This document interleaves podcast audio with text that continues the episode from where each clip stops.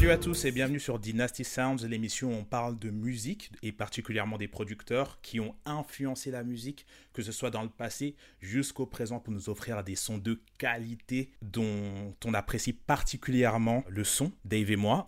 Denzel, comment ça se passe Denzel? Comment tu vas? Ah on est là, tu connais. ah, les choses se passent à fond, quoi. C'est comment? Déjà, je crois pas que j'ai déjà fait le SO jusqu'à présent, mais gros shout à toi pour euh, le, petit son qu'on entend en intro euh, de la vidéo. Donc c'est Denzel qui a fait la prod, donc euh, un peu de respect sur son nom, s'il vous plaît s'il vous plaît. donc voilà, voilà, c'est juste pour vous présenter les choses. Aujourd'hui, on va parler de Madlib, donc euh, un artiste euh, qui a particulièrement sa place dans les légendes aujourd'hui dans le beatmaking. Mais avant ça, je voulais juste revenir sur une petite faute que j'avais faite la dernière fois, mais je me suis corrigé d'ailleurs pendant le podcast. Mais je précise quand même que l'album dont je parlais de A Trap Called Quest, c'était The Low End Theory, pas The Love Below, qui est l'album de Outcast. Je me suis écouté tout de suite, j'ai eu envie de me donner une gifle en fait. et c'était la petite faute que j'avais de tête comme ça. Et euh, voilà quoi. Donc à partir de là, je pense qu'on peut commencer la vidéo, enfin commencer le podcast. Je sais pas pourquoi je me crois dans une vidéo, c'est incroyable. Je me prends pour un YouTuber, je crois. Donc euh, pour commencer, on va, je vais présenter euh, un petit texte pour présenter le fameux Madlib comme je le fais d'habitude. Donc petit moment lecture. Si Madlib pouvait se nourrir de musique pour vivre, c'est absolument ce qu'il ferait, car rien ne le représente plus que les morceaux à travers lesquels il partage un peu de son âme à chaque fois. Bercé par la musique depuis tout petit grâce à ses parents, il a développé un grand amour pour le jazz avant d'élargir ses horizons. Le rock, la musique brésilienne, la musique indienne, avant de les incorporer dans ce qui constituera sa vie, le rap. Depuis, il enchaîne les beat tapes de folie, des collaborations exceptionnelles comme Matt Villani, J-Lib, son duo avec Freddie Gibbs, un ancien du rap, mais clairement un des beatmakers qui a le mieux réussi à inscrire sa légende au fil du temps. T'en penses quoi, Denzel? Moi, je suis complètement d'accord. Je suis complètement d'accord avec ce que tu dis sur euh, notamment son renouvellement, euh, le renouveau qu'il a dans, lequel il est entré euh, ces dernières années, dont on parlera un petit peu plus, notamment ce qui concerne ses projets avec le fabuleux Freddie Gibbs. Ah oui, oui, Freddie Gibbs. Non, franchement, c'est incroyable. Mais en fait, et c'est là que je me dis, beaucoup de personnes ont commencé par euh, par la fin, entre guillemets, tu vois, parce que vraiment, Madib, il a eu un peu ses lettres de noblesse euh, dernièrement avec euh, Freddie Gibbs. Mais en réalité, quand tu vas checker un peu tout ce qu'il a fait, tu te rends compte que le mec, il a une discographie de fou. C'est incroyable le nombre d'albums qu'il a réalisé au cours de sa vie en fait. Enfin, tu vas jeter un œil sur Wikipédia. Tu regardes les albums qui sont listés dessus je crois que ça fait la longueur de mon bras, tu vois. Et je fais 1m81, tu vois le délire. Donc, je suis pas un géant. je suis pas un géant, mais je sens que même mon bras, ça va être un peu limite. Et euh, c'est pour ça que je trouve que et je voulais te poser la question, est-ce que tu trouves pas que, en réalité, quand tu décides d'aller euh, voir un peu ce qu'il fait et tout, c'est pas un peu intimidant de rentrer dans son monde parce que tu sais que si tu rentres dedans, tu vas te plonger dans un bourbier pas possible en fait Moi, déjà, je vais être honnête avec les auditeurs. Euh, Madlib, je l'ai vraiment découvert vraiment connu en travaillant ce podcast. Et le motif que tu as cité, c'est exactement celui qui m'a rebuté en fait de prime abord. Je me souviens, un ami m'avait fait écouter Watch Out Fit, euh, j'avais écouté avant ça Matt Villeni, j'ai écouté Shade of Blue. Tout ça, en fait, ces, projets par-ci par-là euh, m'ont intéressé et m'ont donné envie de me plonger un peu plus dans sa discographie. Et euh, c'est tellement tentaculaire, c'est tellement immense que voilà, on, est rapidement perdu. Et si on n'est pas guidé, s'il y a personne pour nous tenir par la main, comme c'est le cas souvent avec Dila, et eh ben on finit complètement paumé, quoi. Et c'est vrai, je me suis retrouvé un petit peu anxieux face à cette euh, page Wikipédia immense, tu sais, son, énorme discographie. Mais euh, c'est très intéressant parce que du coup, il y a à boire et à manger. Et je pense qu'on aura le temps de visiter ne serait-ce qu'une partie de sa discographie parce que parler de sa discographie entière reviendrait à faire toute une série de podcasts. Bah, frérot, Mais, euh, c'est clair, c'est clair, franchement. Euh, sachant en plus que je connais des podcasts qui s'attardent sur un album pour six épisodes. Un album, six épisodes. Donc imagine-toi combien on, ferait pour Madzi. Enfin, on en a jusqu'à nos 70 piges, frérot. Donc déjà là, on se, déjà là, on a l'impression qu'on a le dos qui craque à notre âge. ça va parler de ma vie en dentier. Laisse tomber, ça va zozoter. mais je te jure, ça va zozoter fort. Non, mais c'est ouais, bah, c'est exactement ça avec Madib. En fait, tu te lances dedans et tu te lances dans une sacrée aventure, tu vois. Mais au final, tu te retrouves avec des sacrées perles qui sont complètement folles. Moi, je sais que, ben, comme beaucoup de personnes, je l'ai découvert avec Matt Villeni, tu vois. Et en plus, comme souvent, j'attrape les trains en retard, j'ai découvert Matt Villeni bien après. J'ai toujours su qu'il existait. Et de toute façon, c'est ce qui ressort avec euh, la cover. T'as ce côté très euh, forgeron, tu vois. j'ai envie de dire. Euh, enfin, de toute façon, avec le masque de MF Doom qui fait vraiment genre forgeron dans, un RPG. Tu vois, t'as ce côté vraiment où tu ressors un peu ce côté un peu sale, brut, tu vois. Et je crois que tout de suite, ça m'a pas ça m'a pas tout de suite attiré, je crois. Et euh, du coup, j'ai fini par écouter euh, le projet, dont on parlera plus en détail plus tout à l'heure, évidemment, parce que bon, euh, Masterpiece, on le sait bien. Bah, à partir de là, ça a été une belle porte d'entrée pour moi pour découvrir l'univers de ce producteur, tu vois. Et bah, de toute façon, mais après, comme toi, euh, il y a beaucoup de projets que j'ai découvert de lui en faisant ce podcast parce que euh, justement vu qu'il a fait tellement de sons, tellement de projets, tellement de singles par-ci par-là, sans compter ceux qu'on n'écoutera certainement jamais. Enfin, le mec c'est c'est un bourreau de travail, c'est un bourreau de travail. Lui clairement, son travail, lui c'est la musique personnifiée en fait. Il est la musique, c'est-à-dire que il ne vit que par ça. S'il pourrait, comme j'ai dit en fait quand je présentais, s'il pouvait manger de la musique, il la mangerait. Il fait que ça. Et euh, ça, ça fait vraiment partie de lui parce que j'ai l'impression presque que si tu veux lui parler d'autre chose, il va pas être particulièrement intéressé, tu vois. Madlib, je sais pas si certains d'entre vous, je pense que vous l'avez vu en interview, un truc comme ça. C'est un, mec assez spécial. C'est vraiment le, le type de mec, euh, il est dans son coin. Euh, c'est le mec qui dit ce qu'il a à dire et ça s'arrête. C'est tout le contraire de, Q-Tip qui est super ouvert, qui est super cool à discuter avec les gens. Madlib, il dit ce qu'il a à dire et ça s'arrête là, tu vois. Il va, il, va, il va te parler, il va dire sa phrase et toi tu vas attendre qu'il continue mais il va rien te dire, tu vois. Mais par contre, dès qu'il s'agit de parler de musique, et même là quand on parle de musique, tu vois, Madlib, tu, tu, sens par contre que là, il est ouvert ou qu'il est dans une autre dimension, que euh, finalement, c'est vraiment ce qui le représente de plus et qu'au final, c'est vraiment à travers la musique que lui, il libère ses chakras et qu'il euh, s'exprime, tu vois. C'est pour ça que le mec, il est là, euh, il va te faire des albums à la chaîne. Le mec, il te fait un album par jour, t'imagines ça? C'est incroyable, non? C'est un sacré score quand même. c'est un score honorable. C'est un score totalement respectable. Mais ouais, j'ai remarqué ça aussi. Il y a une interview, je crois que c'est avec euh, Radio France, mhm. où on le voit donc avec une journaliste musicale avec qui il parle, il échange. Mais dès qu'il accroche sur un vinyle, tu sens que la nana, elle est plus là du tout. la nana, elle n'existe plus du tout. Et euh, ouais, ça prouve bien ce que tu dis, en fait. Ça prouve euh, son côté euh, très renfermé, presque autiste, en fait. Mhm. il, il, a cet amour profond pour la musique et pour la musique en général, en fait.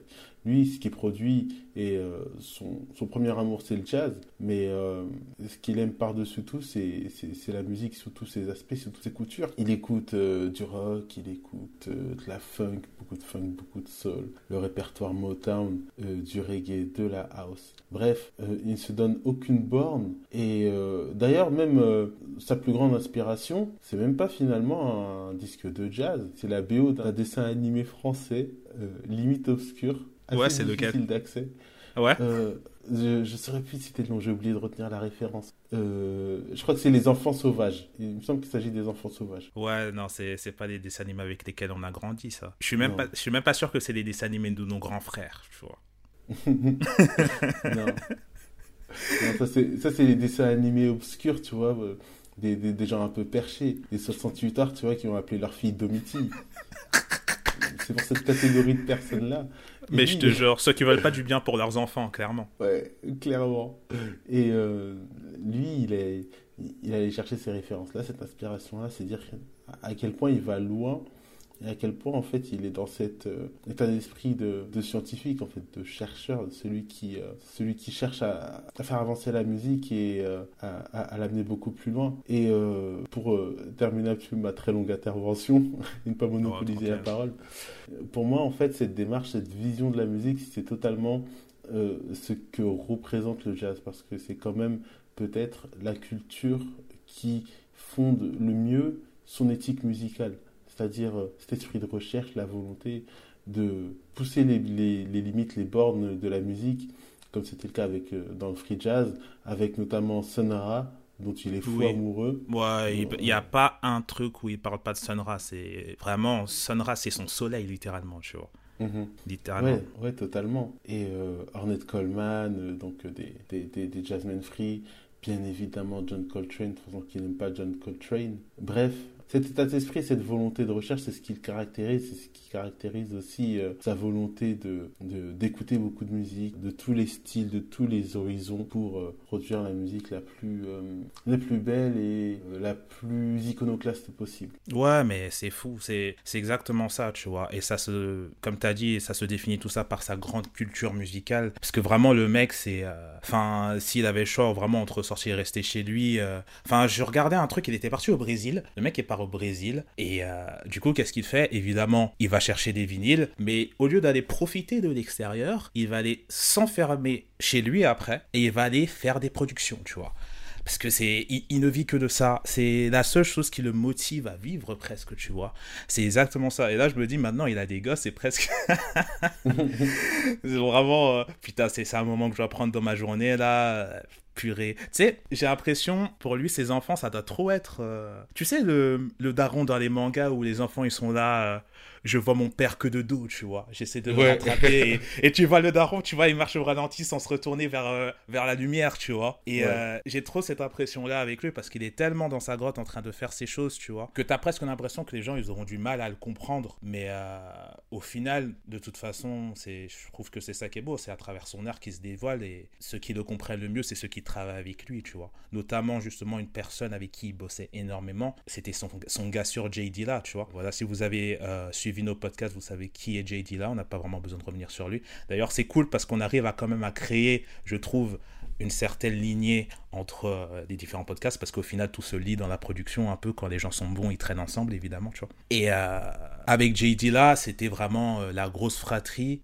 enfin ils se comprenaient parce qu'au final ils étaient un peu les mêmes voire même JD là il était encore plus exigeant que lui parce que la différence Madlib la manière qu'il a travaillé, c'est super instinctif. Et ça me fait penser justement à ce que tu disais par rapport au jazz, où en fait, quand j'écoute sa musique, j'ai l'impression, quand c'est du rap, tu vois, j'ai l'impression que c'est des sessions de jazz. Par exemple, il y a un son de son album euh, où il reprend euh, ce café Blue Note, mhm. c'est euh, Distant Land. Le mhm. son, c'est déjà magnifique. Le son est incroyable. Je ne sais pas si tu vois ce que c'est, parce que du coup, vu qu'il y a tellement de sons de lui, je pense que en termes de nom, c'est difficile à avoir. Mais le son, c'est.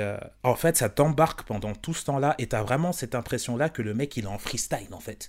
Genre, il, freestyle parce que de toute façon c'est comme ça qu'il dit qu'il travaille. Le mec freestyle ses sons. Donc, il y a des gens qui freestyle leur rap, comme Jay-Z, bah t'as Madlib qui freestyle ses productions. Donc, il va prendre ta production, il va prendre un, un vinyle et il va le faire. Et en plus, lui, il travaille sur tout tout un album, tu vois. Donc ça veut dire que habituellement les gens quand ils samplent, et ça tu me diras si euh, tu es d'accord, mais euh, habituellement quand les gens ils samplent, ils prennent une partie d'un son, euh, à la limite deux parties pour faire un remix, et ça fait un ou deux sons, tu vois, de l'artiste, enfin que le beatmaker a fait dessus, tu vois. Mhm. Je sais pas, bêtement, j'ai une, référence dans ma tête, c'est une référence jeu vidéo, c'est comme, je sais pas c'est qui qui a produit Never Been de Wiz Khalifa, mais Never Been, Never Been et Never Been Remix, c'est la même prod, c'est ça exactement du bon gars Yasunori Mitsuda. Tu connais tes références, on aime ça. Ah. Et euh, du coup, il reprend deux parties du même son. Mais Madilib, lui, ce qu'il fait, c'est qu'il prend un album dans son intégralité et il va tout sampler il va s'emplir tout l'album. Il n'y a pas une seconde qui va laisser, tu vois. Et il le fait, il le freestyle, et après il passe à autre chose, tu vois. Et euh, je le justement pour euh, Distant Land, euh, de toute façon, je pense que c'est vraiment 1% de ce qu'il a fait sur toute la chanson en question, tu vois. Bah, tu sens vraiment ce côté euh, jazz session où tout le monde est un peu en impro pendant cette période-là, tu vois.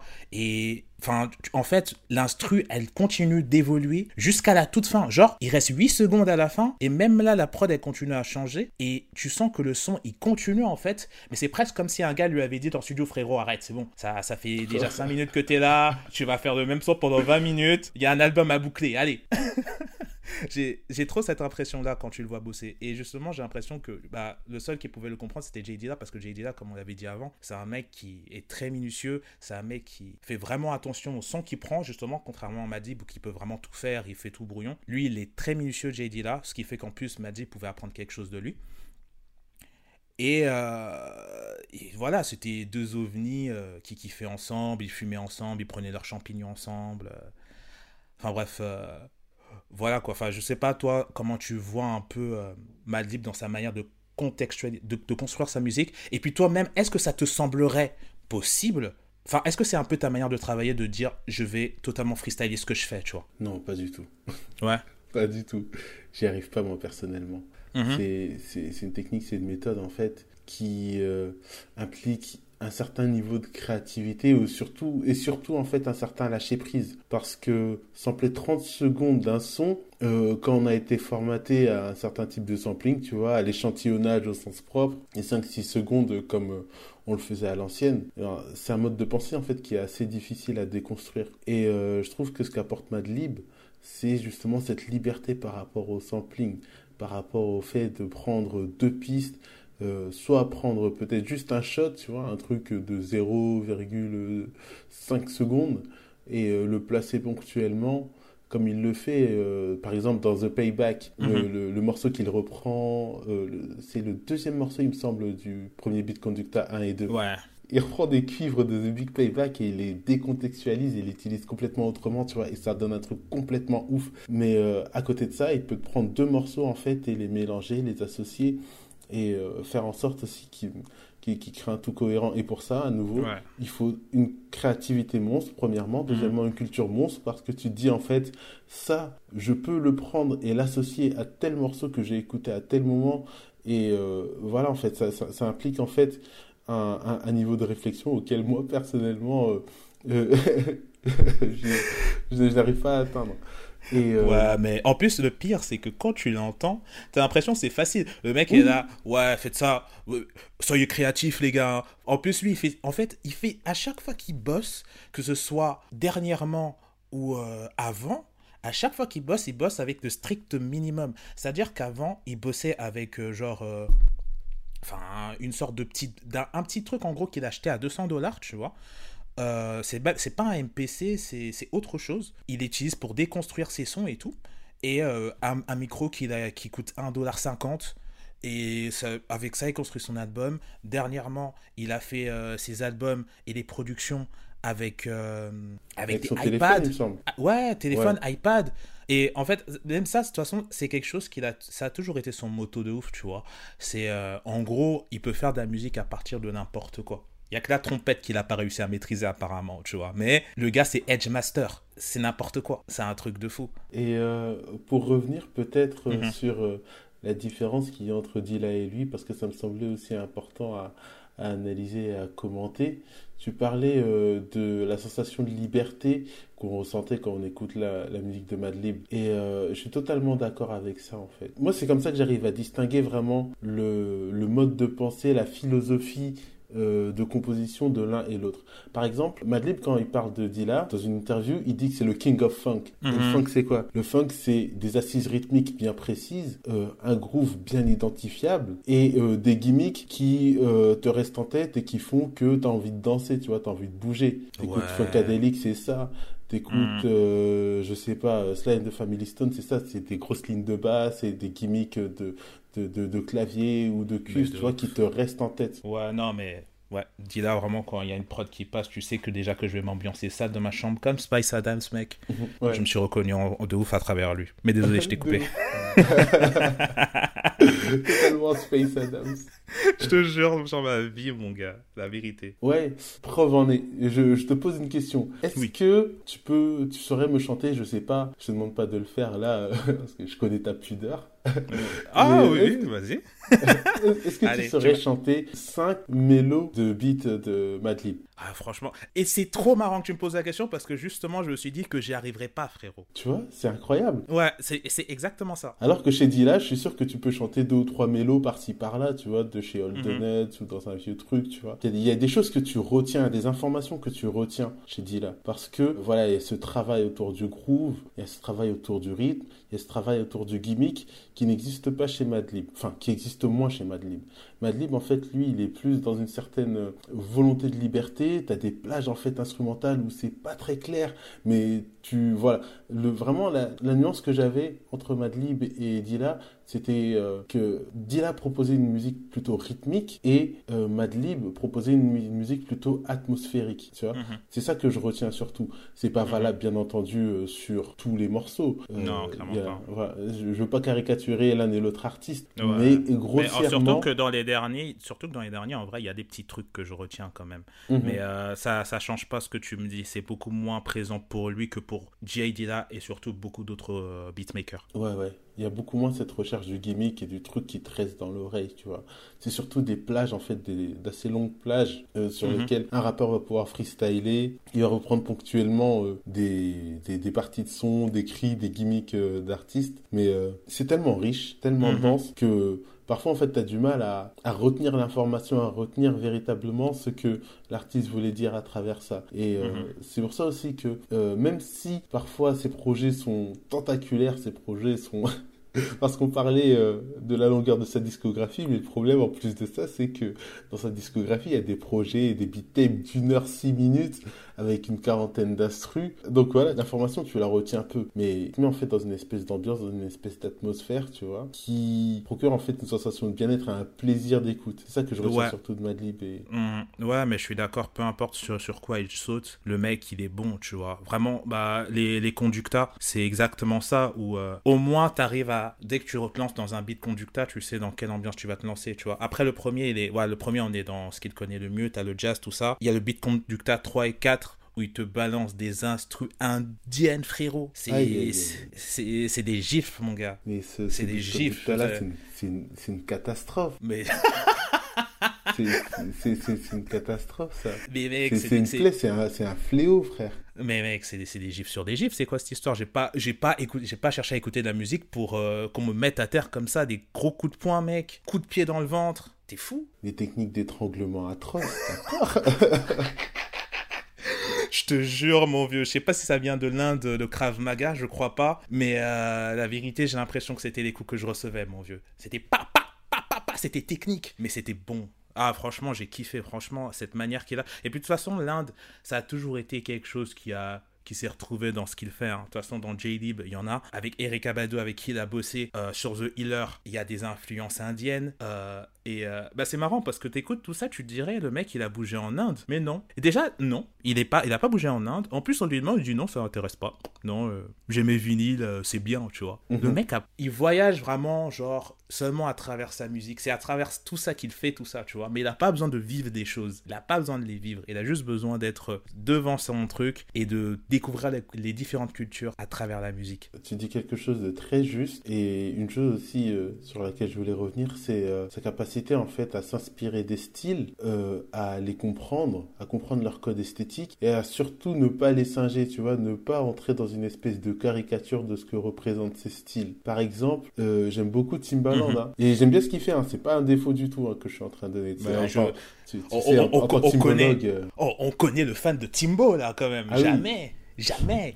Bien sûr, en, tant, que timbologue, je ne me permettrai pas d'insulter sa sainteté. Bah Mais euh, la différence entre les deux, c'est que je trouve que Timbaland, il est souvent, tu vois, dans une certaine caricature euh, de, la musique indienne, tu vois, dans une certaine représentation un peu imagée, un peu fantasmée de ce qu'est la musique indienne. De fou, je suis d'accord. Un petit côté Bollywood et tout. Euh, Exactement. À fond, en fait. Ouais, clairement. il y a une certaine caricature, exagération qui est voulue, hein, parce que c'est comme mhm. ça. C'est l'univers, par exemple, de Missy Elliott, ça, le, un univers qui est tout dans l'exagération, dans, dans, dans, l'abus, dans l'outrance. Ouais. Mhm. Euh, chez Madlib, tu constates une certaine authenticité, si bien que parfois, en fait, euh, cette authenticité, il va la maintenir dans le beat en ne rajoutant que quelques éléments ou en, en ajoutant juste un filtre. Mhm. Tu vois, un morceau d'une minute, il va le laisser pratiquement tel quel, il va le sampler, il va juste ajouter un filtre, peut-être des drums par-ci par-là, mais euh, il va laisser vivre le morceau. Et c'est ça, en fait, qui donne cette authenticité à, à sa manière de sampler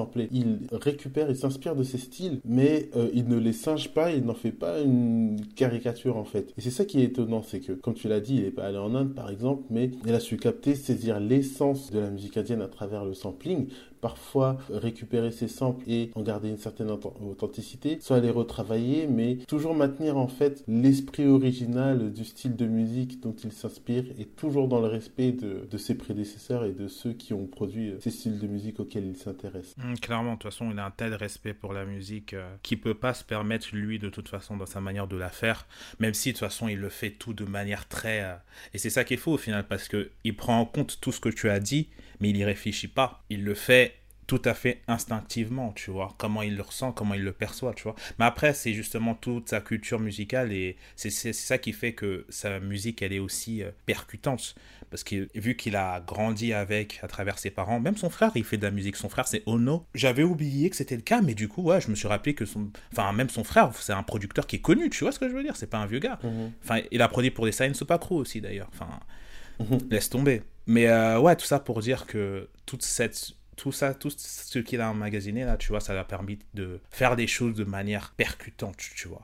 Et, euh, et tu sens que voilà, le mec, il a cette fibre-là. Je sais pas, j'ai envie de faire une petite comparaison sur une prod qu'il a utilisée. Il a, il a samplé la même prod que euh, Q-Tip, que euh, Trap Code Quest pour Electric Relaxation sur Mystic Bounce. Déjà, en fait, quand tu as une version aussi incroyable de ce sample, réalisé par Trap Code Quest, c'est dur d'être convaincu derrière, tu vois. On avait parlé de J. Cole qu'il avait fait la dernière fois. J. Cole, sa version, j'avais bien aimé, mais j'ai trouvé sympa sans plus, tu vois. Il a pas, c'est un excellent rappeur, mais il a pas cette grosse fibre de production, pas aussi profonde que les producteurs dont on a parlé jusqu'à présent, parce que c'est pas son métier premier, tu vois ce que je veux dire? Donc, je peux pas expliquer pourquoi, mais je trouvais qu'il y avait un truc qui faisait que c'était forcément beaucoup moins brillant que la version euh, A Trap Called Quest, tu vois, sans insulter euh, J. Cole. Hein. Et j'ai écouté la version de euh, après, avec toutes ces connaissances-là, mais malgré tout, sa version, elle a réussi à me foutre une gifle incroyable, tu vois. Parce que je sais pas la manière dont il a de construire. Déjà, de toute façon, ça s'explique par sa connaissance du jazz, vu que c'est sa passion première, c'est ce qu'il a fait en premier, c'est du jazz. Il a grandi avec du jazz. Et en ajoutant justement cette fibre hip-hop hyper euh, instinctive, hyper humaine dedans, tu vois, où euh, il n'y a pas une recherche de perfection de, ou de rendre pop sa musique, tu vois, parce que lui, de toute façon, c'est pas ce qu'il fait, lui, euh, il aime l'imperfection, tu vois. Et justement, tout ce côté-là, tout ce côté euh, plus euh, humain, on va dire, il, fait le truc et puis c'est fini, tu vois. Ben, ça apporte une certaine force, une certaine personnalité à ce qu'il fait en général, tu vois. Et euh, là, j'ai pris Mystic Bounce parce que du coup, il y a trois personnes qui ont fait la même chose et c'était une bonne manière de justement montrer la manière dont je voyais les choses. Mais c'est comme ça pour beaucoup de ses productions en général, tu vois. Après, quand un mec il fait autant de productions, il y a forcément des productions qui sont moins ouf que d'autres.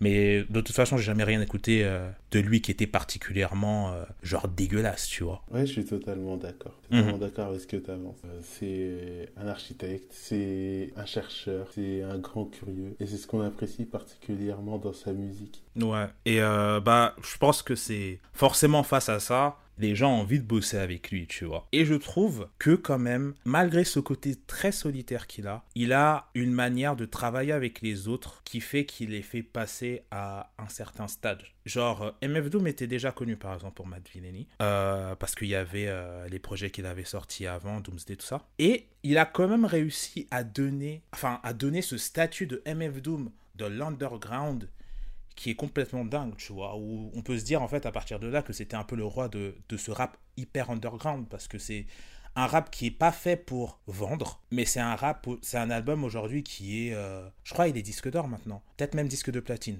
Mais euh, en tout cas, il a réussi à passer une barrière. Il a réussi à devenir entre guillemets mainstream sans le chercher, en ayant une sonorité forte, une sonorité un peu sale presque, une sonorité vraiment imparfaite. Parfois, tu as l'impression d'entendre des craquements derrière euh, d'un vinyle, tu vois, parce que la manière dont il a enregistré l'album, c'est ça. Il a enregistré tout l'album chez lui. Il n'a pas enregistré l'album dans un studio, tu vois. Du coup, il n'y a, pas, a pas ce côté propre. Il y a ce côté très manufacturé, très fait main, tu vois.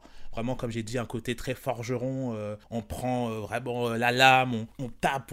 Il, y a, il y a les effusions de, feu qui échappent de part et d'autre, tu vois. C'est un peu ce que je ressens, tu vois. Et ça, et il y a des sons, du coup, qui ressortent dedans qui sont, qui sont complètement dingues, que j'ai saigné jusqu'à la moelle, tu vois. Donc voilà, enfin. Toi, est-ce que tu penses que c'est un mec qui arrive bien à travailler avec les autres? Parce que moi, en général, c'est cette impression-là que j'ai. C'est quelqu'un d'assez auto-centré au final, Madlib. Parce que quand tu regardes sa liste de production, elle n'est pas aussi large, elle n'est pas aussi étendue que sa liste de, de, de, projets solo. En plus de ça, il fait des projets solo, il prend des alias, il développe des alter ego, etc. Donc sa discographie en ça, elle est d'autant plus tentaculaire. Mais euh, tout ça pour dire qu'il travaille avec peu de gens. Hein. Il travaille avec euh, les, gens vraiment de son entourage, les gens vraiment en qui il a confiance et les gens qui ont cette fibre hip-hop et cette connaissance aussi euh, de la musique qui est telle qui peut proposer en fait des instrus qui sont parfois très dépouillés, hein, sur lesquels ils peuvent développer en fait tout leur art et toute leur discipline. Je prendrai l'exemple de No More Parties in LA.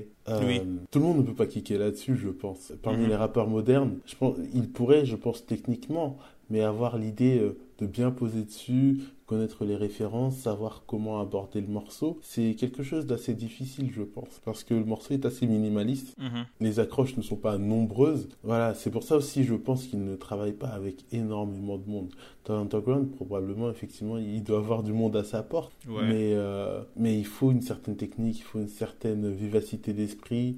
Et il faut une certaine créativité pour euh, poser sur un beat de Madlib en réalité. Et même sur euh, les médecines chaudes, tu sens que bon, les mecs sont pas en situation de fragilité, mais euh, les mecs ils prennent les coups, ils sont obligés d'assumer. C'est une prod de Madlib, on va le faire. Ouais, les ils, ils, prennent les coups et tu sens, tu sens que parfois c'est un peu difficile. Hein. Tu sens que parfois il y a des galères. Même euh, j'ai trouvé aussi sur le sur le Champion Sound, le J-Lib, que parfois les rappeurs ils avaient un petit peu de mal, tu vois, ils avaient un peu de difficulté à, à, à trouver la manière la bonne manière d'aborder le morceau, trouver le bon gimmick, etc. Parce que c'est tellement sciencé, c'est tellement réfléchi, c'est tellement euh, dense et large. Que... en même temps, là, c'est la fusion, c'était végétaux sur ce projet. Ouais, complètement. C'est déjà, tu as toute la technique de. Enfin, tout le free spirit de Madlib avec toute la technicité de, J, de JD là derrière, là. Oh là là, c'est complètement fou. Ouais, et donc, euh, ouais, c'est pour ça, à mon avis, qu'il bosse surtout avec les mecs de Stone Throw, tu vois. C'est pour ça qu'il mhm. bosse avec des mecs aussi perchés que lui, des mecs. Euh, qui sont dans le même label et qui ont donc plus ou moins le même mindset. Je pense que ça, ça me semble important.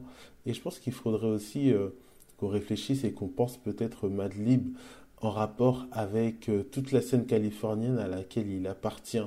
Cette espèce de poche euh, influencée par euh, New York qui, qui, commence à me fasciner moi personnellement. je pense à des artistes comme Madlib lui-même, mais après un type comme Tyler est pas mal influencé je pense par la East.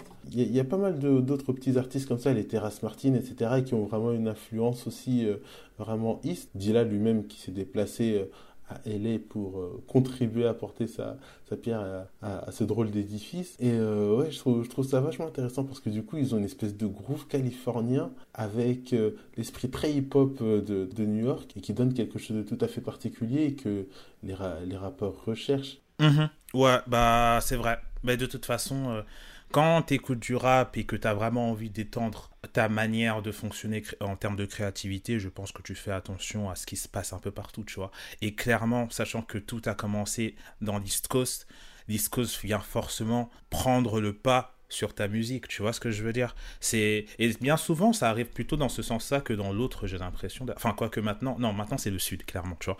Mais euh, ouais, bien souvent ça va plus dans ce sens-là que dans l'autre, tu vois. Euh, sachant que New York est très très dans ses routes, hormis euh, un gars comme Ace Proki qui lui a mangé absolument partout pour faire son gros métier de pote. Euh, c'est du rap new-yorkais texan. Mais ouais, je suis bien d'accord. Et puis, je sais pas si tu as déjà vu des, des, vidéos où Tyler the Creator et Earl Sweatshirt, ils étaient, enfin tout le Haute Future en fait, ils étaient à un concert de MF Doom et du coup MF Doom il faisait ses sons dont les sons de Matt Villain et les mecs ils devenaient complètement fous, tu vois c'était une dinguerie, tu vois, pour eux. C'est vraiment un héros. Alors que c'est des, jeunes qui sont là, qui représentent quelque chose pour la jeunesse. plus Tyler, the Creator, que Earl Sweatshirt, qui est. Euh, enfin, c'est vraiment un ovni-ovni, lui, tu vois ce que je veux dire. Et c'est beau quand même de voir que justement, il y a des, des artistes comme ça de notre génération, parce qu'au final, the Creator, il a notre âge qui euh, sont pas restés dans leur cocon en fait et qui ont cherché vraiment à voir ce qui se passe ailleurs parce que ça rend leur musique que plus intéressante, tu vois ce que je veux dire. Et euh, clairement, Tyler The Creator, euh, il est passé par plusieurs phases, donc euh, clairement ça a été hyper intéressant, tu vois. Mais ouais, je pense que Madib, Madib, tu sens, tu, ressens son, influence quand même, enfin au vu même des personnes qui, en fait. Et c'est ça que je voulais dire aussi par rapport au fait qu'il bosse bien avec les gens. Très souvent, et je, l'ai dit avec MF Doom, mais je le pense avec d'autres personnes, quand les gens ont bossé avec Madlib, Madlib a permis d'atteindre un certain seuil en termes de notoriété, tu vois. Et genre, pas négligeable. Déjà, euh, MF Doom, bon, son album, il est considéré comme un classique. Il y a des gens qui ont écouté que ça et ça leur suffit, tu vois. Euh, donc voilà, moi, enfin, là, j'ai acheté le vinyle d'ailleurs. Euh. Des Matt Ouais, j'ai acheté ah, le vinyle, frère. Ah mec, non mais j'étais j'étais en train de regarder ses interviews, tu vois, à, à, à, Madib et je me suis dit non frérot, il me donne envie d'acheter un vinyle. La vérité c'est parti. Donc euh, ça va, moi j'ai réussi à l'avoir à genre 15 euros. C'est pas comme notre gars Atman qui va t'acheter des vinyles à 200 balles euh, de... c'est lui la vraie brute. Lui, c'est une brute. Lui, il est complètement taré. Moi, j'ai, en plus, j'ai, d'autres dépenses ce mois-ci. Donc, je me suis dit, j'allais m'acheter Blue Note à la base. Enfin, euh, le, projet qu'il a fait où il reprenait Blue Note. Oui, parce que je vraiment, j'adore ce projet. Ouais, voilà. Mais euh, au final, je me suis dit, je vais plutôt attendre le prochain. Je vais prendre Madeleine, ça m'a coûté moins cher. Enfin, bref. Tout ça pour dire que euh, il fait toujours passer une certaine étape aux gens, tu vois, j'ai l'impression. Talib Kweli, par exemple, il disait qu'il avait sorti son album juste avant. Et l'album qu'il avait sorti, les gens avaient considéré que c'était devenu un vendu, tu vois. Genre, le mec s'est vendu et tout. Enfin bref, euh, t'es passé du côté obscur, tu vois. Alors que Talib Kweli, euh, c'est toujours, ça a toujours été un mec. Euh, enfin, il rappe, tu vois ce que je veux dire. Mais voilà, en tout cas, il a un peu dévié et ça lui a coûté cher. Du coup, il a sorti son projet avec Madlib juste après, tu vois bien que ce projet-là soit pas mon il n'y a pas forcément mes productions préférées de Madlib. Euh, il y en a une que j'adore d'ailleurs dans l'album. Il y a un son que j'adore dans cet album, mais euh, c'est pas mes forcément mes productions préférées de Madlib. Mais malgré tout, ça a permis à Ted Kweli de reprendre euh, de la force auprès d'un public purement puriste, tu vois. Ce qui était sa ligne de base. Tu vois ce que je veux dire? Madlib a permis de faire ça. C'est quelque chose qu'on a moins ressenti qu'à Mad Villain, mais on l'a ressenti quand même. Et Freddie Gibbs, c'est la même chose. Freddie Gibbs, ça lui a permis de toucher une nouvelle audience, tu vois. Et euh, tout en gardant l'ancienne, parce qu'ils ont sorti un album de taré, tu vois, parce que Madlib a été capable de s'adapter aussi à ce que Freddie Gibbs pouvait donner, tu vois. Donc, même si de sa manière de fonctionner, Madlib, il est plutôt en mode euh, je, fais, je te fais 50 prods et tu fais ce que tu veux, tu vois. Genre, euh, c'est ce qu'il a, c'est ce qu'il a fait d'ailleurs pour, euh, comment ça s'appelle, pour Pignata, et pour, enfin, ouais, pour Pignata, Bandana, enfin, c'est ce qu'il fait tout le temps, tu vois. Genre, déjà, ce qu'il avait fait, en fait, c'est que les prods qu'il a envoyés déjà pour Bandana, il avait envoyé ces mêmes prods à Kanye West. Il y en avait genre 60, tu vois. Et je sais pas si tu as déjà écouté il y a une version de Freddie Gibbs euh, de No Parties in LA. Tu ah l'as déjà écouté ou pas? Non, bah, il y a une version. Ouais, bah ouais. Bah justement, sur Twitter, ça avait pas mal tourné. Parce que euh, du coup, les gens, ils se disaient, waouh, il y avait une version euh, de No Parties in LA avec Kanye West et Freddie Gibbs et tout. Et Freddie Gibbs, il a dit, non, frérot, moi, j'ai juste posé sur le son, tu vois. Maintenant, on le lâche dans la nature, tu vois, pour que vous, vous en profitez, bande de salauds. Mais voilà, moi, j'ai juste posé sur le truc, tu vois. Mais en fait, c'est parce que Madlib avait envoyé 60 prods, donc aux personnes, à Kanye West. Kanye West qui a posé sur nos parties in du coup, avec Kendrick Lamar. Et Freddie Gibbs. Donc, du coup, Freddie Gibbs, lui, il prend les prods qu'il veut, il pose dessus, et puis ça fait un album, tu vois. Et du coup, c'est vraiment super instinctif, super. Euh, moi, j'ai fait mon taf, toi, tu fais ton taf. Mais quand même en prenant compte de l'époque dans laquelle on vit, tu vois. C'est-à-dire qu'il ne veut pas te proposer totalement ce qu'il faisait avant, à l'époque du premier beat conducta et tout, nanana, tu vois. Mais tout en gardant ce côté très euh, hip-hop. Euh, bon et intéressant avec des bonnes prods, tu vois. Du coup, bah, Freddie Gibbs, lui, ça lui a fait monter de ouf. Euh, il a eu une nouvelle carrière, sachant qu'il était déjà chaud. Moi, je, moi, Freddie Gibbs, je kiffe depuis, euh, depuis la mixtape ESJN. Je sais que c'est pas son premier projet, mais du coup, ça date de 2012 quand même. Freddie Gibbs a toujours été chaud. Mais ce projet-là, ça l'a fait passer à un niveau, tu vois. Et en vrai, même Kanye West, il a bénéficié de nos parties in Parce que juste avant, il avait sorti Yeezus. Et euh, Yeezus qui était euh, un de ses grands délires, enfin, psychés, qui allait vraiment avec des influences de ouf, tu vois ce que je veux dire? Sans, sans le critiquer, bien sûr. Mais c'était complètement euh, différent, tu vois, vraiment avec des sonorités super électroniques, des Daft Punk qui sont là et tout, enfin bref, c'était quelque chose. Et euh, il a fait No Parties in LA avec Madlib, et ça lui a redonné encore une fois ce côté euh, authentique, plus hip-hop, exactement, mhm. exactement, merci t'as dit le mot, ce côté authentique, tu vois. Et donc ça a bénéficié aussi à Kanye West, et ça, ça a bien marché, tu vois, en plus le feat avec Kendrick Lamar, enfin bref, c'est quelque chose que Madlib il a créé, c'est pour ça que je dis, il arrive quand même à bosser avec les gens, ou du moins à leur apporter quelque chose dans leur carrière dès qu'il arrive. Et que maintenant, c'est un facteur de sécurité au fil du temps, tu vois. C'est que aujourd'hui, tu sais que Maddy va poser sur un son. Déjà, imposer son nom en tant que beatmaker, c'est pas facile, mais lui, il l'a fait. Et quand, quand le mec, il est là, tout de suite, t'es obligé d'être excité, tu vois. Parce que le mec, tu sais, qu'il va apporter quelque chose au projet tu le sais. Madlib, c'est le certificat d'authenticité, tu vois. Mhm. certificat d'authenticité des vrais. Mhm. Ouais, il y, a ce délire un petit peu là. Et euh, je le dis aussi parce que j'ai fait mon petit sondage. J'ai demandé à mes potes, ceux qui, pour la première fois d'ailleurs, m'avaient fait découvrir Madlib. Un de mes amis m'a dit euh, que, en fait, quand on cite Madlib, c'est aussi pour paraître vrai parce que dire qu'on aime Madlib, en fait, ça sonne bien parmi les hip-hop Et je suis assez d'accord avec ce truc-là, mais euh, je crois que c'est pas immérité, que ça sort pas de nulle part. Je pense que ça vient aussi du fait que euh, Madlib, c'est un pur hip-hop head, en tout cas dans une partie de ses, productions, peut-être la partie la plus immergée, plutôt émergée euh, de sa discographie.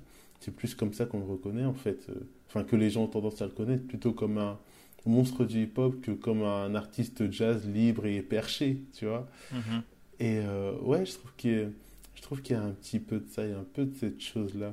Et puis, il euh, faut dire qu'il a exploré tellement d'aspects du hip-hop et qu'il est reconnaissable, tu vois, par rapport à ça. Je pense par exemple dans les projets avec Madlib, avec euh, Freddie Gibbs, à mhm. un certain renouveau dans sa manière de composer. Il y a une certaine modernité, je trouve. Yep.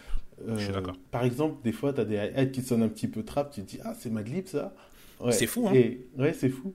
Et euh, tout en gardant, bien entendu, euh, cette authenticité qu'il a par rapport à son son, par rapport à son sampling bien spé. Je pense qu'ils ont mutuellement profité de ce renouvellement, ils ont profité tous les deux de ce nouveau souffle. Parce que quelque part, Freddie Gibbs aussi, je trouve qu'il arrive avec quelque chose de frais. Freddie Gibbs, c'est un petit peu le middle child tu vois, comme euh, J. Cole disait. Mhm. quelque part entre la modernité, tu vois, les triplettes flow à la Migos, parce que des fois il en pose sur des boom bap anciens, et donc ça donne un peu de, ça, ça donne un peu de nouveauté, tu vois, et euh, ça donne aussi euh, une accroche à des auditeurs qui seraient peut-être moins, moins familiers avec des styles plus près avec, des styles plus anciens, avec des manières de poser un peu plus rétro. C'est sûr qu'à côté d'un MF Doom dans sa manière de poser, euh, tu peux te dire que Freddie Gibbs, euh, sa manière de rapper est plus divertissante, tu vois. Après, euh, et c'est ça qui est drôle, c'est que malgré tout, Mad reste le meilleur album malgré Pignata qui est exceptionnel, tu vois. Mais voilà, mais je suis d'accord avec toi de ce côté-là. Et euh, on peut même pas compter sur Madlib lui-même en ce qui concerne le rap, parce que bon, on n'a pas beaucoup parlé des deux projets de Quasimoto, mhm. ni même de Quasimoto en lui-même, à savoir son alter ego rappeur, mais mhm. euh, ses flows, ses intonations et cette voix aussi hyper aiguë euh, qu'il utilise dans sa manière de poser dans ses couplets, c'est très particulier, c'est très singulier aussi, et c'est pas non plus hyper accessible. Il a un flow, je trouve, tout en saccade, tout en lag, tout en 14 FPS. mais de fou. Mais le pire en plus, c'est que déjà, c'est marrant parce que l'album, il a fait sous champignons. Il fait ses albums sous champignons. De toute façon, le mec, il consomme des champignons tout le temps. C'est incroyable. Et l'album, il a fait en une semaine, tu vois. Le délire, c'est que pourquoi il a opté pour cette voie-là, c'est parce qu'il n'aime pas sa voix de base. Et au final, il n'aime pas sa voix de base pour nous servir quelque chose de très high-pitché, comme ça, vraiment spé. C'est un choix assez particulier quand même. Hein. Tu te dis, je préfère cette voix-là à la tienne je trouve. Moi aussi, je trouve ça très particulier. Pourtant, je l'ai entendu euh, il y a deux, trois reprises. Par exemple, je crois sur les médecines show, euh, des fois, il pose avec sa voix naturelle et euh, c'est très bien. Moi, d'ailleurs, j'aime bien aussi ça, j'aime bien cette manière de poser. Je trouve que en termes de lyrics, bon, il va pas explorer des sujets de fond et de faire réfléchir sur la condition humaine, quoique je le trouve plutôt engagé et je m'attendais pas trop à ça pour un mec aussi perché. Il est vraiment engagé. Mais euh, j'aime bien aussi sa manière d'écrire, tu vois. Il y a une certaine fluidité, il y a une certaine facilité encore. C'est euh, la même facilité que tu retrouves dans ses instrus ça glisse tout seul, les rimes passent bien, euh, mais il y a une certaine complexité aussi derrière ça, tu vois. C'est ce qu'on retrouve dans sa musique, qui caractérise sa musique, qui caractérise aussi indirectement euh, sa manière de poser, ses flows, ses idées, etc. Donc euh, tout, ça pour dire, pour résumer un petit peu, comme je disais tout à l'heure, c'est un artiste auto-centré et qui peut pas bosser avec beaucoup de monde parce que il a une vision si singulière que voilà, c'est pas compatible avec n'importe quel rappeur. C'est ça, qui le rend difficile d'accès. Ouais, ça, ça, je suis d'accord. C'est vraiment particulier. D'ailleurs, enfin, je sais pas, on parlait de Quasimoto, mais euh, je me disais, c'est enfin, c'est quelque chose qui a. Bah, je pense que Quasimoto, par exemple, ça a inspiré Tyler, the Creator dans la manière qu'il a de prendre ses voix. Parce que justement, on parlait de ses influences là. Euh, je pense qu'il y a une influence Madlib derrière. Et aussi euh, il y a Flying Lotus avec Captain Murphy, où euh, il était vraiment en mode en plus pendant. Enfin, c'est même lui pour le coup, c'est même en termes de visuel, c'est la même. On savait pas qui c'était. Je me rappelle de la période où on se demandait qui était Captain Murphy où euh, tout le monde se disait que c'était lui, mais on savait pas, tu vois. Mais euh, voilà, déjà présenté à travers un dessin, la voix aussi complètement modifiée. enfin bref, c'était l'inspiration Madlib est là et elle traîne un peu partout, tu vois. Donc euh, voilà quoi. Mais oui, c'est c'est du Madlib quoi. Mais euh, ouais, mais ça ça change rien au fait que les Quasimoto, j'ai kiffe aussi hein. et que tu as raison euh, sur le fond, tu vois. Même si comme j'ai dit pour moi les personnes en tout cas avec qui ils travaillent, ils en ressortent toujours avec quelque chose, mais c'est clair et net que pour bosser avec Madlib, c'est c'est pas c'est pas tout le monde qui peut le faire, tu vois. Mais c'est bien de de voir comment il a quand même réussi à s'implanter dans la tête des gens où maintenant en fait, il a l'air plus accessible parce que justement, il est capable de faire plus de choses comme de la trappe et tout, faire des, des prods qui, qui envoient, qui sont modernes, mais qui envoient quand même. Genre, euh, je suis en train de penser à Half Main of Cocaine euh, dans Bandana, qui, qui est une dinguerie, tu vois. Enfin, Déjà, c'est toujours ouf de se dire qu'il a fait tout ce projet avec un iPad tout à fait normal, tu vois. Mais voilà, voir comment il est capable de switcher ses flows, de ramener de la trappe dans ses chansons, d'envoyer euh, du bon boom bap, de, de créer des ambiances différentes, de créer un truc comme Harold dans Pignata avec euh, son, sa petite guitare, si c'est bien ce son-là.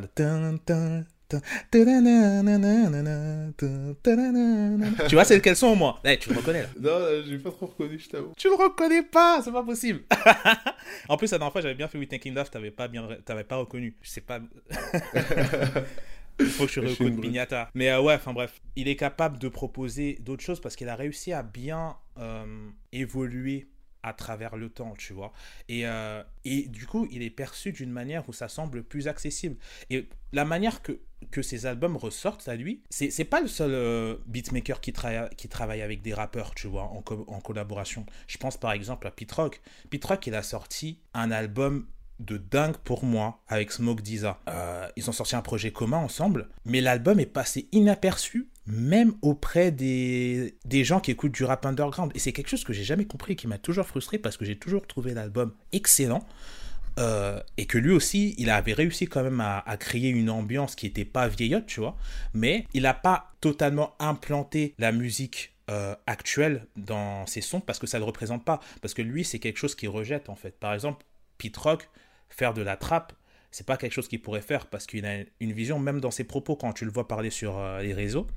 Pete Rock, c'est un mec qui est presque anti-évolution dans la musique. C'est-à-dire que vraiment, vu qu'il n'aime pas du tout ce qui se fait maintenant, il va presque pas l'écouter. Tu vois ce que je veux dire Et du coup, il va pas chercher à, l'intégrer pour évoluer en tant que beatmaker. Même si ce qu'il fait, c'est bon. Son dernier projet, il était vraiment bon. Je crois que c'est Pete Instrumental, son projet s'appelle. Le projet était vraiment bon, j'ai vraiment kiffé.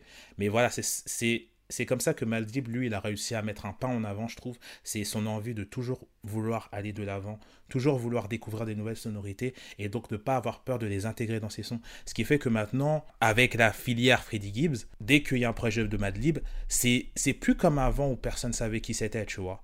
Les gens sont vraiment excités d'une manière où, ok, ce mec il va nous ramener quelque chose parce que tu sais que tu vas nous ramener quelque chose de particulier. Son dernier album, par exemple, c'est un vrai bol d'air frais, tu vois avec Fortet. Je sais pas si tu l'as écouté. Non, celui-là, je t'avoue que je l'ai pas encore écouté. Bah, franchement, écoute-le. Hein. Il est vraiment bien.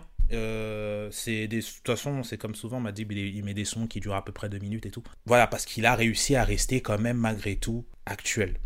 Il a réussi à suivre les choses. Et là, maintenant, euh, ça va être cool de voir d'ailleurs comment ça va se passer quand il sera dans le nouvel album de Freddie Gibbs, ou Freddie Gibbs. Euh, ça a l'air d'être un gros bordel. Je, désolé, je parle un peu de Freddie Gibbs, parce que dans son album, il va y avoir Hit Boy, il va y avoir The Alchemist, je crois qu'il va y avoir Metro Boomin aussi, il va y avoir Madlib. Enfin, on est vraiment sur, le clash des générations presque, tu vois, dans la manière de, proposer de la musique. Donc je me demande comment ça va donner. Mais en tout cas, me dire que Madlib, euh, il va finir par avoir euh, un Grammy pour un de ses albums, ça me ferait plaisir, tu vois. Ouais, ce serait tellement mérité. Ouais, de toute façon, je sais pas si tu as ce sentiment-là, mais j'ai l'impression qu'il y a une espèce de résurgence du, du boom bap, notamment euh, incarné par euh, Griselda, entre autres, bien entendu. Pou, pou, pou, pou, pou et euh, je pense que les gens, en fait, j'ai du mal à véritablement cerner la cible je pense, moi, personnellement, qu'il y a aujourd'hui de la place pour ce hip-hop-là chez euh, les boomers, les gens qui essaient de se donner une certaine crédibilité. Et troisièmement, euh, envers les jeunes qui ont une âme de vieux, tu vois. Et, euh, de fou. Ouais. Et j'aime beaucoup ça aussi chez Madlib, en fait, ce côté passeur de torche, tu vois. On a l'impression que c'est Prométhée parfois. Il arrive, il, va, il, monte dans les cieux, il ramène le feu, il vole le feu aux dieux il ramène des samples, des trucs incroyables, en fait, des références, des, des références parfois obscures. On reproche une certaine fainéantise au sampleur, c'est vrai, ça peut parfois euh, sembler être euh, très peu de travail, notamment quand on constate certains travaux de, de knowledge, certaines personnes qui ragent par rapport à ça, tu vois. Un mhm. filtre, des drums, c'est parti. Mais mhm. euh, il y a deux choses, qui en réalité se réunissent en une seule, qui sont importantes à mon avis en ce qui concerne les sampleurs, c'est surtout en fait leur capacité à passer le relais et à, et à intéresser les autres en fait à d'autres styles de musique, notamment ceux qui ont nourri, alimenté leur musique et euh, ce qu'ils développent à travers le sampling. Ce goût de la recherche aussi, ce goût de la recherche qu'on n'a pas forcément aujourd'hui, étant donné que le sampling a beaucoup évolué, si bien que euh, je pense que j'en ai parlé dans un épisode précédent. Aujourd'hui, on a des banques de données et ces banques de données, elles te permettent d'aller chercher quelque chose dans le style de assez facilement. Tandis que chez Madlib, tu vois, il y a une recherche, il y a l'écoute du projet entier, une deuxième écoute, la récupération d'un échantillon, etc. etc. Et euh, même les chutes, en fait, la partie qu'il ne retient pas, c'est une partie qui est intégrée dans son système, dans son logiciel musical, tu vois. C'est une culture qu'il cherche à, pérenniser à travers sa démarche, à travers son attitude. Et ça, je trouve que c'est vraiment intéressant. Parfois, euh, j'écoute Madlib non pas en me disant que c'est un beatmaker, parce que il, d'ailleurs, euh, dans une interview, il se présentait avant tout comme un DJ et ensuite comme un producteur. Mais euh, j'ai l'impression que c'est vraiment un DJ dans le sens premier du terme, à savoir le type qui va euh, soit présenter, sélectionner des morceaux et les jouer à la suite, ou soit même euh, créer un échantillon et recréer quelque chose de nouveau à partir de ce morceau-là. Mais il y a vraiment cette tradition, cette tradition du DJing à l'intérieur de lui parce que il a grandi aussi beaucoup dans la pure tradition, dans la pure culture hip-hop. Et c'est quelque chose qui est, qui est important et qui fait sens à la fois dans cette ère où j'ai l'impression qu'il y a tout un public, toute une niche qui est euh, très friande de ça. Et pour notre podcast, qui, je le rappelle, s'appelle Dynasty Sounds. Et il y a ce côté dynastie. Euh, il y a totalement ce côté dynastie, ouais, chez, euh, chez, chez Madlib, dans sa volonté de transmettre et de partager en fait la musique qu'il a. Donc parfois j'écoute vraiment les projets de Madlib comme j'écouterais un DJ set ou alors euh, comme je regarderais en fait l'exposition d'un collectionneur, tu vois. Parce que le collectionneur et euh, celui qui travaille l'exposition, a aussi une valeur artistique dans la manière dont il agence les pièces, euh, le fait qu'il réalise des transitions intéressantes, qu'il expose telle ou telle œuvre en proximité avec telle ou telle autre œuvre, tu vois. Le, le, le tracé du parcours, la lumière, etc. Enfin, il y a plein de choses, tu vois, qui modifient et transforment la manière de percevoir l'objet originel. Et c'est exactement ce que fait Madlib, notamment en travaillant le voisinage des morceaux, tu vois, tu passes d'une ambiance à une autre, parfois un filtre à un autre. Vraiment, ce, ce, côté collectionneur, moi, c'est quelque chose que j'apprécie tout particulièrement chez lui et qui me rend particulièrement curieux euh, musicalement. Ouais, je suis bien d'accord. C'est parfois, il fait tellement de sons que, genre, quand il réécoute sa production, tu vois, bah, il sait même pas ce qu'il a samplé. ouais. Genre, il utilise, un, il, il utilise Shazam pour savoir. Je te jure, le mec il est, il est, complètement dingue. Mais il est complètement perché de toute façon, ce mec. Ça, ça doit être quelque chose. Ça doit être quelque chose, franchement, de d'être avec lui. Je parlais avec. J'étais en train de réaliser une interview, tu vois, encore une de mes anecdotes interview. Donc, je parlais avec le manager d'un certain artiste qui s'occupe également de Freddie Gibbs et donc qui a pas mal côtoyé Madlib et c'est exactement ce qu'il me disait, tu vois. Il me disait, Madib, euh, c'est, c'est quelque chose, hein. Il est fascinant, tu vois. C'est un mec qui est fascinant. Et c'est ça que j'en ai ressorti de toute façon quand je l'ai vu à chaque fois. C'est un mec qui semble être absolument fascinant, tu vois. Parce que vous pouvez parler de musique pendant des heures, il va jamais, il va jamais être fatigué, tu vois. C'est toi qui vas être fatigué à la fin. C'est obligé. Tu vas jamais tenir ce, ce duel. Tu vois ce que je veux dire? Grave. Mais, euh, Mais c'est à côté de ça, tu vois, c'est un mec vraiment spé, vraiment dans son coin. Et à chaque fois, même quand tu vois ses, ses interventions dans, dans les interviews, il va te sortir une blague, il y a, tout, il y a personne qui a compris, euh, tu vois. C'est vraiment ce genre de boucle, tu vois. Et, euh, mais qu'au final, tu rejoins parce que, parce que la musique, elle est bonne, quoi. Et moi, je me posais une question, c'est pourquoi il a jamais fait Congolese Conducta? Pourquoi il n'a jamais fait T'imagines, frérot Il fait du coffee ou du, du coffee du Fali Poupa. Et ce serait il nous fait il nous fait un album congolais conducteur, frérot. Mais je vais pas dormir là. Tu vas me proposer une dinguerie. tu te rends pas compte Mais la vérité, frérot, j'ai pensé de ouf j'ai pensé de ouf, mec. Je me disais, mais pourquoi il fait pas une congolaise conducteur, frérot? Je sais même pas ce que ça pourrait donner. Il va te sortir une rumba congolaise, il va te sortir des drums dessus et tout. Non, non, non, on va pas assumer. Même la France sera pas prête, mon gars. et peut-être euh, une petite dernière chose. Dis-moi. Moi, ce que j'apprécie aussi chez Madlib, c'est euh, le fait d'entendre et de repérer des samples et euh, mhm. les, petits clins d'œil, tu vois, les petits easter eggs, tu vois. Par exemple, dans, dans, un morceau d'un des beats conducteurs, euh, il sample la voix de D'Angelo. Mhm. Et quand tu reconnais la voix de D'Angelo, tu vois, tu te fais Ah, tu ressens un truc. Euh, à un moment, il sample euh, le même morceau qui a été samplé pour Act 2 pour de, The Roots. Mhm. oui, oui, oui, oui. Tu, tu, reconnais les cordes, les, les, violons, les violoncelles, etc. Et ça te fait un truc, tu vois. Tu, mhm. tu, te sens bien.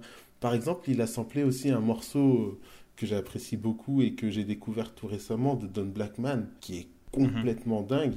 Since You've Been Away So Long. Et en plus de ça, il laisse le solo, le solo de Don Blackman. Il faut aller l'écouter. Since You've Been Away So Long de Don Blackman.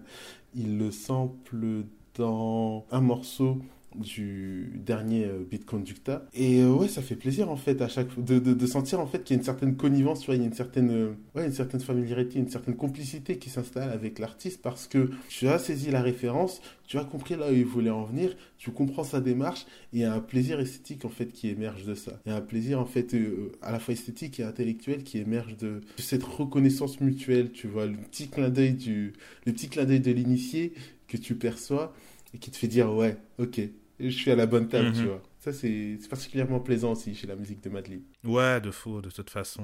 Il a un respect pour ceux qui l'écoutent, tu vois. Il a un respect pour les personnes avec qui il travaille. Donc, évidemment, quand tu, tu te retrouves à niveau dans cette bulle avec lui où euh, il te fait voyager à travers d'autres sons que tu connais, euh, tout en proposant lui ce qu'il avait à proposer, tu vois. Euh, ça fait vraiment plaisir. Il le fait pas mal dans le Beat Conducta 5-6, d'ailleurs. Il le fait pas mal dans celui-là, justement, parce que vu que euh, franchement, vous, allez dire, je suis complètement obsédé par J. Dilla, mais désolé, il tombe tout le temps, c'est pas de ma faute. Mais c'est un, cet album-là, c'est un hommage à J. Dilla, en fait. Donc ça a été fait du coup après qu'il soit mort. Et donc évidemment, il y a beaucoup de sons que J. Dilla a produits qui se retrouvent un peu ici, tu vois. Et euh, du coup, ben, tu, tu te retrouves dans, dans cette bulle où tu, voyages dedans, tu voyages un peu dans ses pensées, tu voyages un peu dans cette allée qui est un peu triste quand même malgré tout, tu vois, parce que c'est un hommage, mais qui fait, du, qui fait chaud au cœur parce que c'est des choses que, que tu as ressenties d'une manière ou d'une autre, tu vois, que, que tu apprécies, et du coup, euh, bah, cet accompagnement que tu as là au fil de ces productions qui sont vraiment lourdes, depuis qui plus est, ben, c'est sûr que ça crée un certain lien en plus avec... Euh, ce qui te propose musicalement, tu vois. C'est tout le génie, euh, tout le génie Madlib ça fait partie de son génie en tout cas, clairement. Donc voilà. Euh, ben, du coup, je pense qu'on peut s'en arrêter là. Hein. Il y aurait tellement de choses à dire sur Madlib. Je suis sûr et certain qu'il y a des choses, vous dites, mais ça, mais ça, mais réellement. si vous voulez un épisode 2, si vous voulez un épisode 2, dites-le nous. Mais entre-temps, on va s'arrêter là. Parce que sinon, ça va être tendu. On peut continuer jusqu'à la nuit des temps. Donc voilà. On va quand même, le traditionnel, quels son tu aimes de Madlib? Alors, s'il ne fallait en retenir qu'un seul, le, beat parfait. Et euh, mhm. là, euh, on va me reconnaître parce que, comme je l'ai dit, moi j'ai plus euh, le sens du gimmick, l'habitude d'aimer en fait des mélodies qui sont bien identifiables. Et s'il y a bien un mhm. morceau avec une mélodie identifiable, c'est dans le Big Conducta 3 et 4. Movie Final, mhm. le morceau que Mos Def a récupéré ensuite et qu'il a utilisé donc, dans son album. Quel album d'ailleurs? The Ecstatic. Yep. Euh, un petit quiz surprise comme ça, tu connais. Ouais, ouais. j'ai eu peur, hein. franchement, j'étais à j'avais pratiquement oublié. J'ai senti. tu m'as senti fébrile, n'est-ce pas Le bruit d'un craqué. Tu jouais tremblé. T'as fait taf, frérot. T'as fait taf. You did it, man. Et ouais, la mélodie, du... la mélodie des violons, elle me transperce. C'est un morceau que j'arrive pas à... Je pourrais l'écouter vraiment tous les jours, tu vois. Mhm. Deux heures par jour, tous les jours. Et j'en aurais pas marre. Juste euh, ce qu'il fait avec ça, les drums qu'il ajoute par derrière. Enfin, tout est absolument parfait dans ce morceau. C'est incroyable il se dégage une atmosphère. je sais pas, il donne une sensation que. Il dégage une émotion en fait qui est assez difficile à décrire, tu vois, entre la mélancolie et un certain plaisir, tu vois, un certain réconfort. C'est incroyable, vraiment. Euh, il y a beaucoup de morceaux de lui que j'aime, mais celui-là, je pense que si je ne devais en garder qu'un, et encore on pourrait parler des morceaux de Matt Villeni, mais oh, c'est compliqué. mais c'est dur, hein. Je, vais m'en tenir à ce morceau-là. Oh, t'es dur en plus. Tu vois, t'es relou parce que maintenant il faut que je fasse le même travail, c'est dur. Si je devais en retenir qu'un, je vais même pas mentionner un autre. De toute façon, sachez que euh, on fait toujours des playlists de nos sons favoris euh, des artistes en question qui seront disponibles en même temps que les podcasts. Donc n'hésitez pas à les écouter. On a déjà fait pour JD là, on a déjà fait pour Q-Tip et du coup on en fera une pour Madib où vous pourrez capter tout, tout le génie du mec. Mais là, il choisit une chanson et j'ai essayé de gagner du temps comme je pouvais, mais c'est même là c'est chaud. Je pense que je vais. Ah. C'est dur, hein Tic tac. Ah mais c'est dur de ouf. Toi, franchement, t'as été chaud, t'as été chaud de ouf. Euh. Le Bougatman te regarde avec des grands yeux là. Mais je te jure, il est là, il est, en train... il est en train de taper sur sa montre là, je, le... je sens son regard, je sens son regard. Allez, je vais dire Distant Land, vraiment Distant Land, je vais dire. Euh, le son dont j'ai parlé au début, parce mhm. que vraiment euh, l'évolution du son m'a particulièrement percuté, la manière qu'a le son d'évoluer vraiment jusqu'à la dernière seconde. J'ai vraiment j'ai j'ai reçu mais des gros coups de poing la première fois que je l'ai écouté, tu vois, c'était vraiment genre what? Je je savais même pas comment réagir, tu vois. Vraiment, j'étais genre choqué, j'étais genre bloqué. C'était un truc de fou. Donc, euh, Distant Land, rien que pour ça, tu vois, pour cette émotion forte qu'il m'a donné. C'est pas le seul qui m'a fait ça en vrai. Mais euh, là, c'est ce que j'ai en tête tout de suite. C'est Distant Land qui est dans le projet euh, qui est, où il reprend les sons de Blue Note. Vraiment, ça m'a ça m'a eu quoi. Mhm. Donc voilà, je vais en rester là-dessus. si Denzel, t'as un dernier petit mot, un dernier petit shout-out, euh, ouais, j'ai un shout à lancer à mes deux potes euh, qui m'ont recommandé Madlib et euh, que, que j'ai ignoré. Je fais un mhm. shout à Clément qui m'a envoyé Accordion sur MSN et qui a été mon premier contact avec Madlib. Donc shout à toi.